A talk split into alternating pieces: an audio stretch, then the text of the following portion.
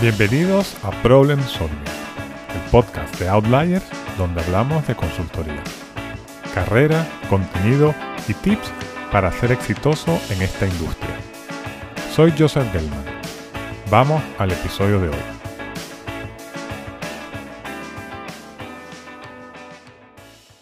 Hoy vamos a hablar de las opciones de carrera cuando ya decides que quieres dejar la consultoría.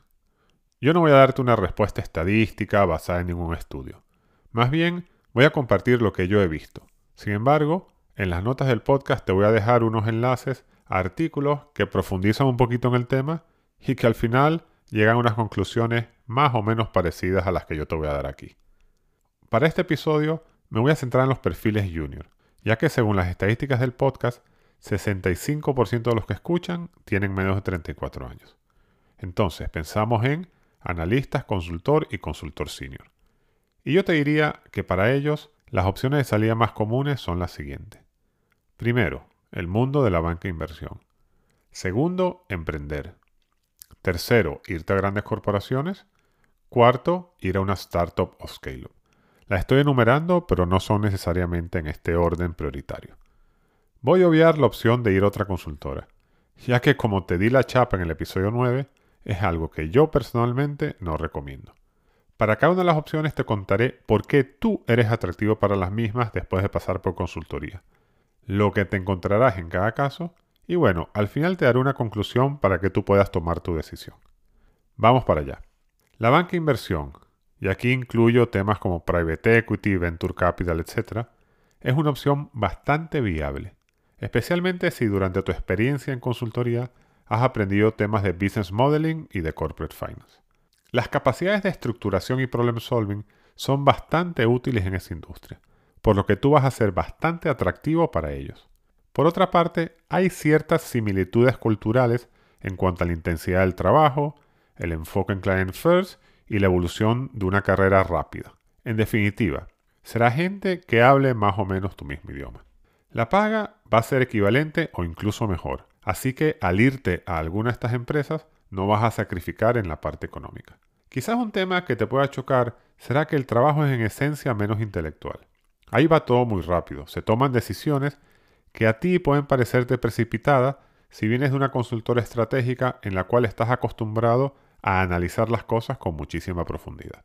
Un tema final a considerar es que el ritmo de trabajo será igual o peor que en la consultora. Así que si tu motivación para el cambio es bajar la intensidad, bueno, quizás esta no es la opción. En definitiva, si te gusta el mundo financiero, quieres seguir en una carrera bien pagada y de crecimiento acelerado, y no te importa seguir trabajando muchas horas, pues oye, irte a banca de inversión es una muy buena opción. Hablemos ahora de la opción de emprender. Si escuchas de vez en cuando mi podcast Outliers, habrás notado que muchos de los emprendedores digitales de España pues pasaron algunos años por consultoría. Ellos comentan que esto les ha dado una visión general de los negocios, les ha estructurado la mente y que en definitiva les proporciona confianza para luego lanzarse a emprender. El carácter multifuncional de la consultoría es bastante útil a la hora de ser emprendedor, ya que tienes que saber un poco de todo para montar tu startup. Sin embargo, un tema que será nuevo para ti será la operación. Ya esto no va solo de pensar. Ahora hay que implantar estas ideas de forma muy operativa y vivir con ellas en el día a día. Otro factor a tomar en cuenta es el económico, ya que pasarás de un buen sueldo, bono, beneficios, a básicamente no ganar nada. Y vas a apostarlo todo a que a tu startup le irá bien y que eventualmente harás un éxito. Y en ese momento sí te entrará todo el dinero y mucho más. Es decir, es un tema un poco binario. Tienes grandes posibilidades de no sacar rendimiento económico, y una pequeña posibilidad de que el tema vaya bien y te forres. En resumen, si tienes una idea de negocio y quieres ser tu propio jefe, no te importa bajar tu nivel de ingresos de forma relevante por un buen número de años y tienes una baja versión a riesgo, pues oye, lánzate a emprender. Otra opción es irte a una gran corporación. Esto es un terreno gris, donde la respuesta no es tan definitiva como en las anteriores ya que las grandes empresas son muy diferentes entre sí y también puede depender del área de la corporación a la cual vayas. La función más obvia es la de estrategia, ya que un consultor joven tiene un conocimiento formal del proceso estratégico mucho mayor que el de una persona de la misma edad que se ha desarrollado dentro de una corporación. Así que muchas grandes empresas buscan consultores para cargos de analista estrategia, oficinas de transformación, finanzas e incluso como adjuntos al SEO para gestionar proyectos especiales. Esta última puede ser una muy buena opción. A nivel intelectual, te vas a sentir muy bien armado para hacer el trabajo. Incluso me atrevo a decir que te parecerá más fácil que lo que hacías en la consultora. Sin embargo, a nivel cultural esto puede ser duro. Las cosas van a ir más lento. Tendrás que aprender a ser más empático y trabajar con personas de distintas áreas y con procesos mentales muy diferentes a los tuyos. Recuerda que en la consultora a todo el mundo le enseñan procesos mentales bastante similares. Esta diversidad puede ser complicada para un consultor que está acostumbrado a trabajar con gente que afronta el trabajo de una manera muy similar a la suya.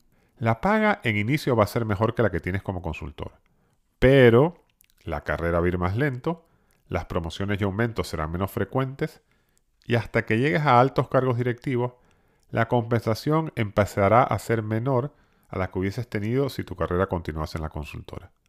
Pero si llegas a los altos cargos directivos, es decir, no sé, al vicepresidente de finanzas o al chief marketing officer, pues en una corporación grande económicamente te puede ir muy bien. Entonces, si quieres mejorar tu estilo de vida, te gusta formar parte de un proyecto más a largo plazo y crees que te puedes adaptar a la cultura corporativa, pues esta es una muy buena opción. Para finalizar, quiero hablarte brevemente de la opción de irte a una startup o a una scale-up. Estas, desde mi punto de vista, no son la opción más obvia, ya que a pesar de la moto que te venden, al final aquí eres un empleado y el sueldo va a ser muy bajo. Es una realidad que estas empresas pagan mal. Podrías tener un upside si la empresa va bien y hay un evento de capital, pero este upside es menor si eres un empleado a que si emprendes tú directamente. Por otra parte, es probable que tengas la oportunidad de hacer cosas bastante diversas y que te rodees de gente joven y motivada, lo cual puede ser bastante estimulante. Sin embargo, el fit con un consultor no creo que es tan claro. Vas a encontrar founders que porque vienen de consultoría les gusta este perfil generalista de los consultores, pero la mayoría de los founders estiman que necesitan construir el equipo con gente que tenga capacidades concretas. Es decir, el que se va a ocupar de ventas, que venga de ventas. El que se va a ocupar de finanzas, que venga de finanzas, etcétera, etcétera. Así que el encaje de un consultor no está tan claro. Yo la verdad que no lo veo. Te diría que si quieres entrar en este mundo, pues mejor emprende directamente en lugar de ir a una startup o a una scale-up. Bueno, esto es todo por hoy. Si te ha gustado el episodio, por favor compártelo por WhatsApp, en LinkedIn, etc. Suscríbete y déjame una valoración en Spotify. También puedes hacerme preguntas bien sea aquí o en el LinkedIn Outliers Podcast y las responderé en un próximo episodio. Hasta la semana que viene.